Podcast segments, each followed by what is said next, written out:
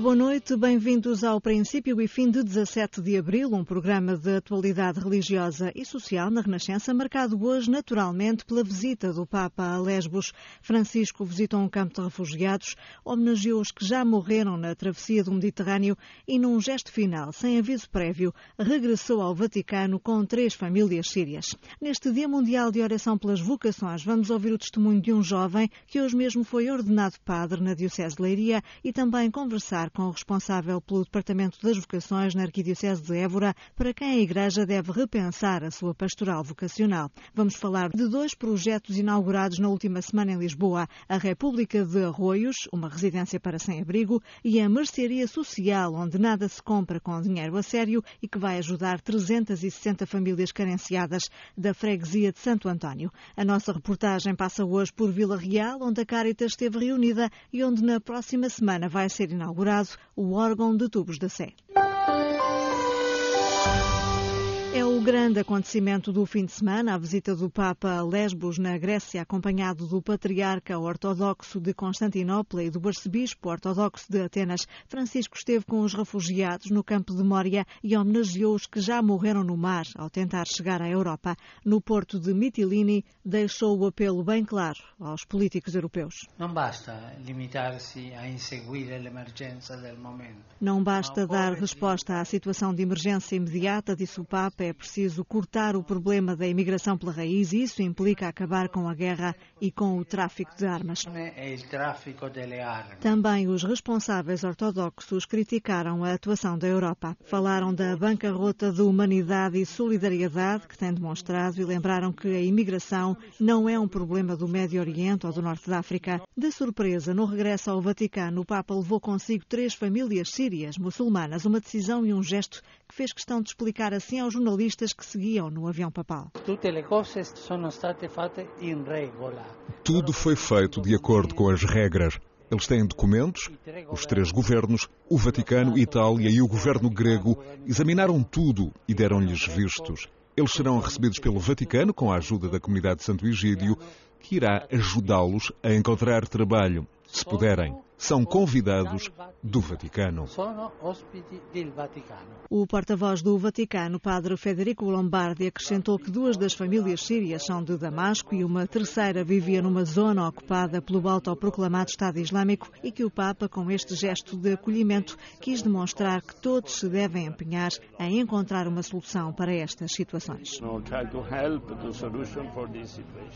Em Portugal, tanto Rui Marcos como a irmã Irene Guia, ambos da plataforma de apoio aos refugiados, sublinharam a importância deste gesto do Papa. É de uma enorme importância. Ele não tem qualquer pudor de se aproximar, pelo contrário, dos que sofrem e acabar, romper as suas rotinas para se tornar próximo daqueles que precisam de uma mão estendida, de um gesto de caridade no bom sentido, que é o deixar entrar as pessoas que sofrem nos nossos corações. E é o que ele faz. Ele não consegue estar quieto, ele tem que ir. É um gesto simbólico, mas também efetivo, daquilo que devia ser a resposta que a Europa deveria estar a dar. Acolher os refugiados que estão entre nós, que estão à espera de serem recolocados nos diferentes eh, países europeus. Desta forma, o Papa Francisco lidera pelo exemplo e a plataforma de refugiados só se pode sentir revista e a acompanhar este gesto do Papa Francisco de uma forma muito concreta, através também da capacidade que procurou desenvolver de acolher famílias de refugiados em Portugal. Emoção, surpresa e esperança, o resumo de uma visita que o Papa recordou já este domingo, lembrando a muita dor que ali encontrou. Em Lesbos, ninguém ficou indiferente às palavras e aos gestos do Papa, como nos conta a repórter Catarina Santos. O sol abrasador do início de tarde tornava uma tormenta passar mais de cinco minutos sem sombra, mas centenas de pessoas preenchiam parte do exterior e do interior do porto de Mitilini, onde o Papa, o Patriarca de Constantinopla e o Arcebispo de Atenas cumpriam o último ponto da visita a Lesbos antes do regresso ao aeroporto. Valerie cresceu na Austrália, mas é grega e vive há vários anos na ilha, não podia perder o momento. Estamos contentes que tenham escolhido vir aqui, porque temos lidado com esta crise nos últimos últimos três ou quatro anos, não só nos últimos seis meses ou um ano. Não muito longe estava Elpida. O seu nome significa ajuda em grego e era precisamente o que ela queria ver: mais solidariedade, como pediam os três líderes religiosos. É muito difícil para nós ver toda esta gente. Tem de fazer alguma coisa para solucionar isto. É mesmo muito trágico. É dali, do porto de Mitilini, que são deportados migrantes para a Turquia. Mariana Barbosa está na ilha em representação da plataforma de apoio aos refugiados e considera que o Papa não podia ter escolhido melhor o momento e o lugar. Estou ainda bastante emocionada. Tem um grande simbolismo. O local escolhido é precisamente o local onde estão agora a ser feitas as deportações, portanto não podiam ter escolhido um local mais simbólico e mais marcante para o momento destes. O Papa passou cinco horas em Lesbos. Mariana espera que a mensagem que trouxe dure bem mais. Acho que vir precisamente nesta fase em que há tantas questões do ponto de vista da, da forma como estão a ser atropelados os mais elementares direitos uh, humanos e direitos uh, relativamente à, à proteção internacional, tenho esperança que possa fazer a diferença. O Papa foi a Lesbos numa missão contra a indiferença. O ponto mais emotivo foi a visita ao campo de refugiados de Mória, onde centenas de requerentes de asilo cumprimentaram os três líderes religiosos e lhes pediram diretamente ajuda. Houve quem se atirasse aos pés do Papa a chorar. E houve muitas crianças a entregar-lhe mensagens e desenhos. Num deles viam-se claramente os muros daquele campo com o arame farpado em cima e uma família presa lá dentro. Não podia ser mais clara a mensagem. Mória transformou-se num centro de detenção desde que entrou em vigor o acordo da União Europeia com a Turquia, que prevê que sejam deportados para aquele país grande parte dos migrantes que tenham chegado depois de 20 de março. Estão ali perto de 3.500 pessoas impedidas de sair. Nas palavras que dirigiu aos migrantes no campo de Mória e mais tarde no porto de Mitilini, Francisco quis assegurar-lhes que não estão sozinhos e recomendar-lhes que tenham força para enfrentar o que chamou de muro de incompreensão. Numa declaração conjunta, os três líderes religiosos pedem à comunidade internacional coragem para enfrentar esta crise humanitária colossal. Cinco horas de visita que passaram velozes, com um programa cronometrado, mas que permitiram momentos muito intensos e emotivos.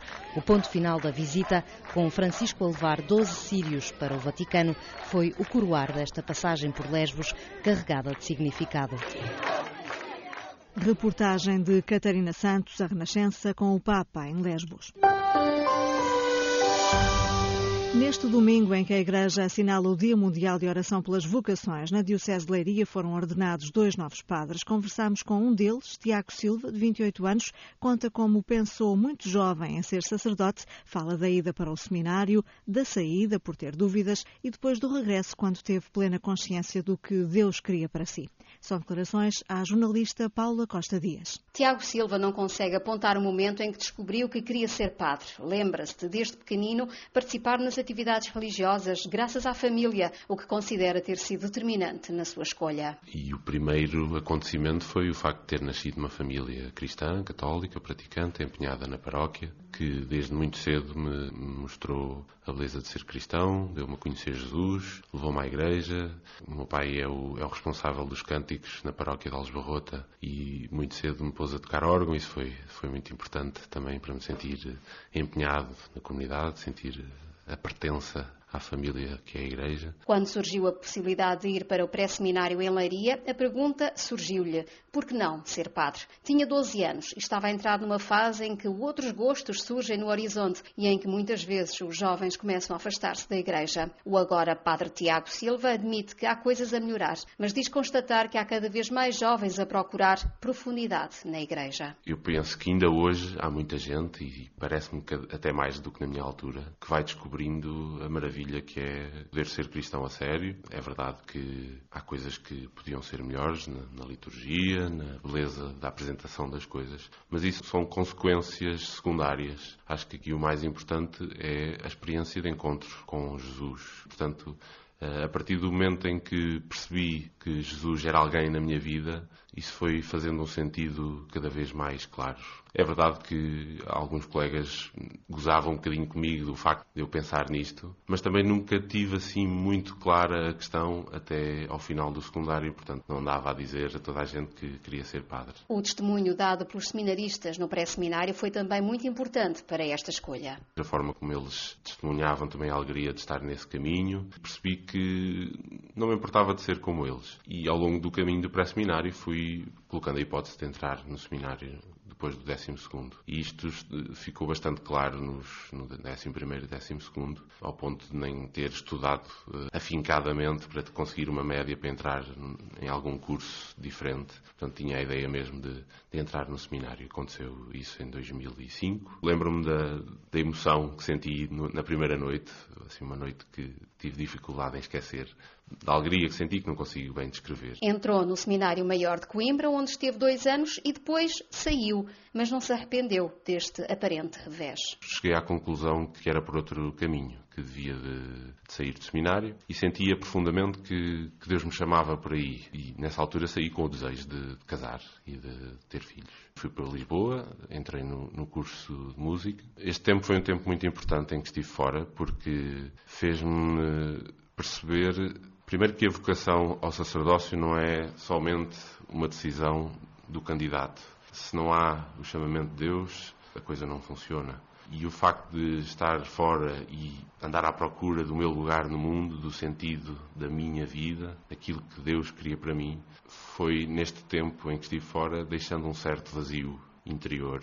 Isto fez-me perceber que o que eu andava à procura, porventura, Deus já me tinha dado no tempo de seminário. Mas ao mesmo tempo foi importante esta tomada de consciência, este querer pegar a minha vida com as minhas próprias mãos e andar à procura. Mas percebi que de facto a felicidade é Deus que a dá. Se não a encontramos naquilo que Deus quer para nós, isso deixa um vazio. E eu senti esse vazio. E ao mesmo tempo senti uma grande liberdade no momento em que me disponibilizei diante de Deus para, para fazer o que Ele quisesse. E isso conduziu-me de volta ao seminário. Agora é o padre Tiago Silva, à espera que o bispo da Diocese de Leiria Fátima lhe trace um novo destino. Enquanto isso não acontece, vai ficando pela paróquia da Maceira, onde até hoje fez o estágio. A crise de vocações deve levar a Igreja a repensar a sua pastoral vocacional. É a opinião do padre Ricardo Cardoso, para o responsável pelo Departamento das Vocações da Arquidiocese de Évora e vice-reitor do Seminário de Vila Viçosa. O inverno demográfico em que vivemos não justifica tudo. A falta de vocações também resulta de uma falta de valores e de afetos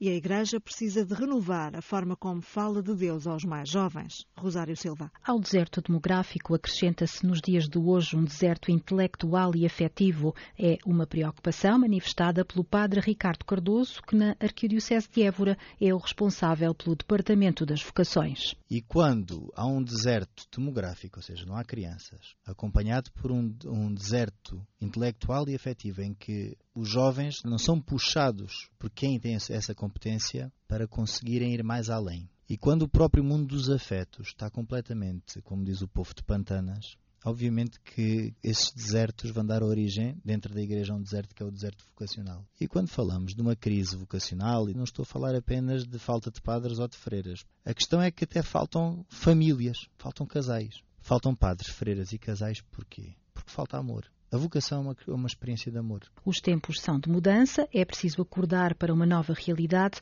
onde a Igreja é chamada a ser mais interventiva e produtiva. O também vice-reitor do Seminário de São José de Vila Viçosa lança o desafio à pastoral vocacional paroquial. Estamos à espera que um miúdo tropece numa pedra no meio da rua e se lembre que é padre. Estamos à espera que uma rapariga no meio da rua ou na escola tenha uma iluminação divina e pense que é freira. Então vivemos assim quase como a caça furtiva andamos à espera daquilo que Deus vai dando. Penso que se calhar a pastoral vocacional paroquial, porque é aí que se trabalha, tem de deixar de ser furtiva e de ser organizada. Mas se calhar há pouco de produtividade e de desejo de produtividade e de desejo de, de fertilizar o solo que temos. Porque os miúdos continuam a ser bons e Deus continua a existir. Descobrir a vocação implica todo um processo de discernimento que a Igreja Católica deve saber acompanhar a Igreja é, é esta mãe, eh, enquanto resposta humana, sensível, presente e ao mesmo tempo também enquanto corpo místico de Cristo, como uma resposta competente para assegurar a estes jovens que aquilo que estão a decidir também está a ser, de alguma forma, subscrito acompanhado por alguém que já tem mais maturidade, que é a Igreja. O padre Ricardo Cardoso, responsável pelo Departamento de Santas Vocações na Arquidiocese de Évora. Uma casa para os sem-abrigo e foi inaugurada na última semana em Lisboa. Chama-se República de Arroios e é um apartamento com capacidade para quatro utentes. Três deles serão residentes fixos. O projeto nasce de uma parceria entre a Junta de Freguesia e o Centro Social e Paroquial de São Jorge de Arroios, que nos últimos meses abriu com sucesso três repúblicas séniores para idosos que viviam sozinhos e que agora partilham despesas e companhia. A iniciativa agradou à Junta, que propôs então ao Centro fazer o mesmo com os sem-abrigo que vivem na freguesia, como nos explicou a autarca Margarida Martins. Nós, junto da freguesia, com a equipa de rua, como centro parroquial, é um trabalho conjunto que resolvemos criar eh, esta casa, esta república, que se chama República de Arroios. Com o que é que cada um contribui? Nós ajudamos agora na montagem da casa e pagamos a renda da casa. Depois há todo um trabalho feito pelo centro parroquial a nível de encaminhamento das pessoas, processo de inclusão e de alimentação das pessoas. O apartamento, a República, permite acolher quantas pessoas? O máximo que vai ter são três pessoas fixas e uma pessoa em regime de emergência. Estes utentes que vão poder usufruir deste apartamento eh, estão referenciados pelas várias entidades? Claro, são pessoas referenciadas e já acompanhadas por nós há algum tempo. Temos vindo a fazer um trabalho de comunicação, de integração. Também é preciso que as pessoas saibam que, por muito que a gente faça um trabalho, há muitas pessoas que se recusam uhum. a, a, estar dentro de casas. Há resistência. No fundo, também isto é importante para os moradores de arroios saber que também há uma preocupação constante nossa, que às vezes as pessoas não se sentem convisível, mas nós não podemos arrancar pessoas da rua. Nós temos que sensibilizar e ajudar a tratar e envolvê-las em projetos de inclusão. Margarida Martins, presidente da Junta de Freguesia de Arroios, em Lisboa, onde foi inaugurada a primeira residência para sem-abrigo, Junta e Centro Social e Paroquial, asseguram o acompanhamento de proximidade dos utentes e esperam poder vir a replicar esta iniciativa. Também em Lisboa abriu na última semana a primeira mercearia social, onde as compras não se pagam com dinheiro a sério, mas com uma moeda de troca própria, créditos que são previamente atribuídos a quem precisa e que desta forma pode gerir o que quer comprar. É um conceito pioneiro da responsabilidade social para evitar constrangimentos e respeitar a dignidade dos mais carenciados. A mercearia social foi criada por iniciativa da Junta de Freguesia de Santo António, com o apoio da Fundação PT e vai ajudar 360 famílias num total de mais de mil pessoas. Liliana Monteiro. Valor Humano é o nome da primeira mercearia social em Lisboa. Os clientes podem adquirir produtos alimentícios, de higiene e até didáticos através de créditos atribuídos pela Junta de Freguesia de Santo António. O presidente da Junta, Vasco Morgado, explicou o nome da iniciativa. O nome não podia ser mais exemplificativo do que se pretende. Valor Humano. É esta a forma de ir mais além do que a regular oferta de cabazes adaptada às necessidades de cada família da freguesia. E aqui a solidariedade tem de rimar com dignidade. Aquisição de bens feita através de créditos especiais Santo António, atribuídos aos nossos fregueses de acordo com o agregado familiar e as condições de cada família. Os créditos ou Santo Antónios vêm em forma de notas timbradas para evitar a falsificação. Cada família, explica Luísa Chaves, responsável pela gestão de estoque da mercearia, terá direito a um número de créditos por mês. A equipa da Ação Social da Freguesia de Santo António eh, faz a avaliação das famílias, faz a triagem.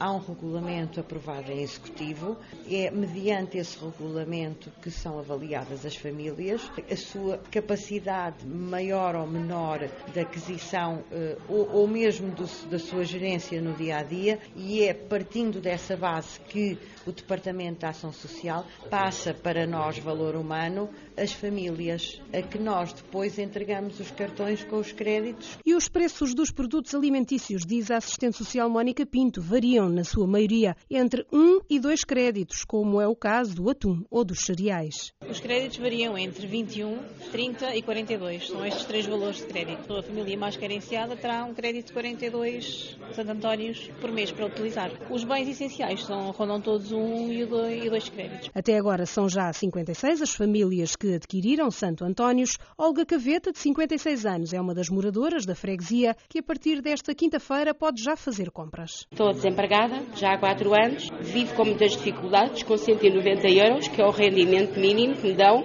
É uma iniciativa muito boa porque posso dar mais hidratos de carbono à minha filha, porque precisa de massa, precisa de arroz, faz mais sentido e não nos humilha tanto de nós como desempregados. O supermercado social Valor Humano já abriu portas e espera ajudar cerca de 1.040 pessoas de 360 famílias da freguesia de Santo António. E o presidente da Comissão Episcopal da Pastoral Social diz que é urgente encontrar políticas concretas que deem resposta concreta à pobreza e à exclusão social.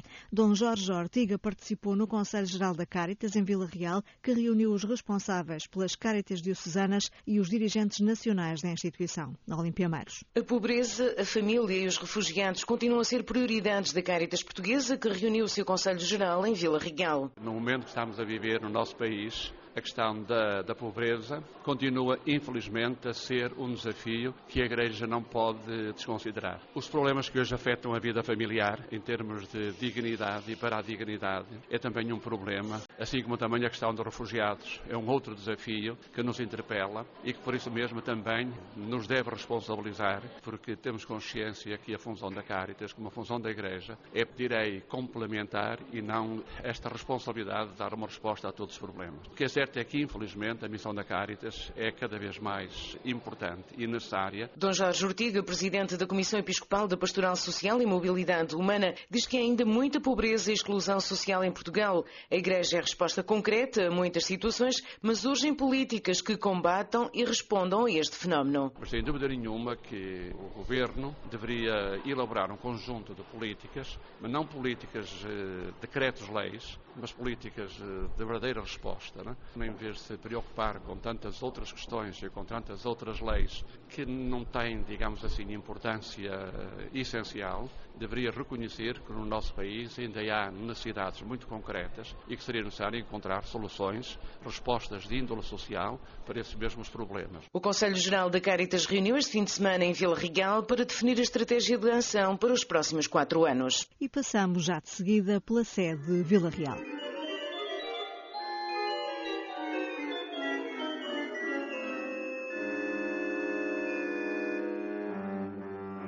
Gianpaolo Di Rosa, o organista titular da Igreja de Santo António dos Portugueses em Roma, vai ser o responsável artístico e cultural para a programação do novo órgão sinfónico da sede Vila Real, que vai ser inaugurado na próxima semana. Esta catedral era até agora a única no norte do país que não tinha um órgão de tubos. A peça de arte foi feita em Itália, um investimento de mais de 500 mil euros, com participados por fundos comunitários. Estão previstos três dias de festa com três concertos. O primeiro, dia 20 será logo após a missa solene, presidida pelo cardeal Saraiva Martins.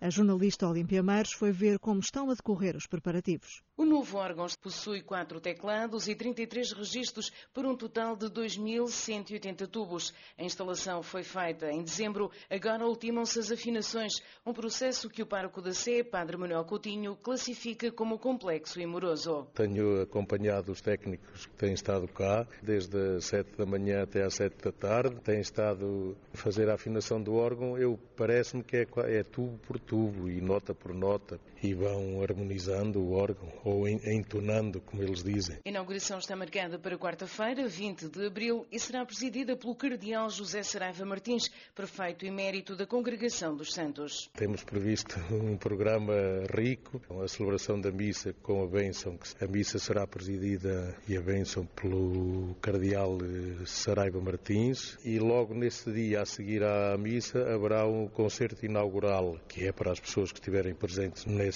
ato inaugural. E depois, no no, dia 21 há um concerto também dedicado de forma especial aos padres e, aos religiosos e às religiosas. E depois, no dia 22, será o concerto aberto a todos, a apresentação do órgão ao público em geral. O órgão que vai servir para os atos litúrgicos terá também uma utilização cultural, prevendo-se a realização de vários concertos já este ano. O responsável artístico e cultural para a programação do órgão da sede Vila Real é o italiano Giampaolo Di Rosa. O organista titular da sede de Vila Real, a partir de agora, fica a ser o organista Giampaolo Di Rosa, que é italiano e que é o organista titular da Igreja de Santo António dos Portugueses, em Roma, e que fica ele também então como responsável artístico, cultural para a programação. Vai ser ele também depois a ajudar eh, na formação dos organistas que temos aqui na SEC para utilizar este órgão, será ele o responsável e tudo depois passará por ele. A Sé Catedral de Vila Real deixa assim de ser a única do norte do país sem órgão de tubos. O custo deste instrumento musical ronda um meio milhão de euros,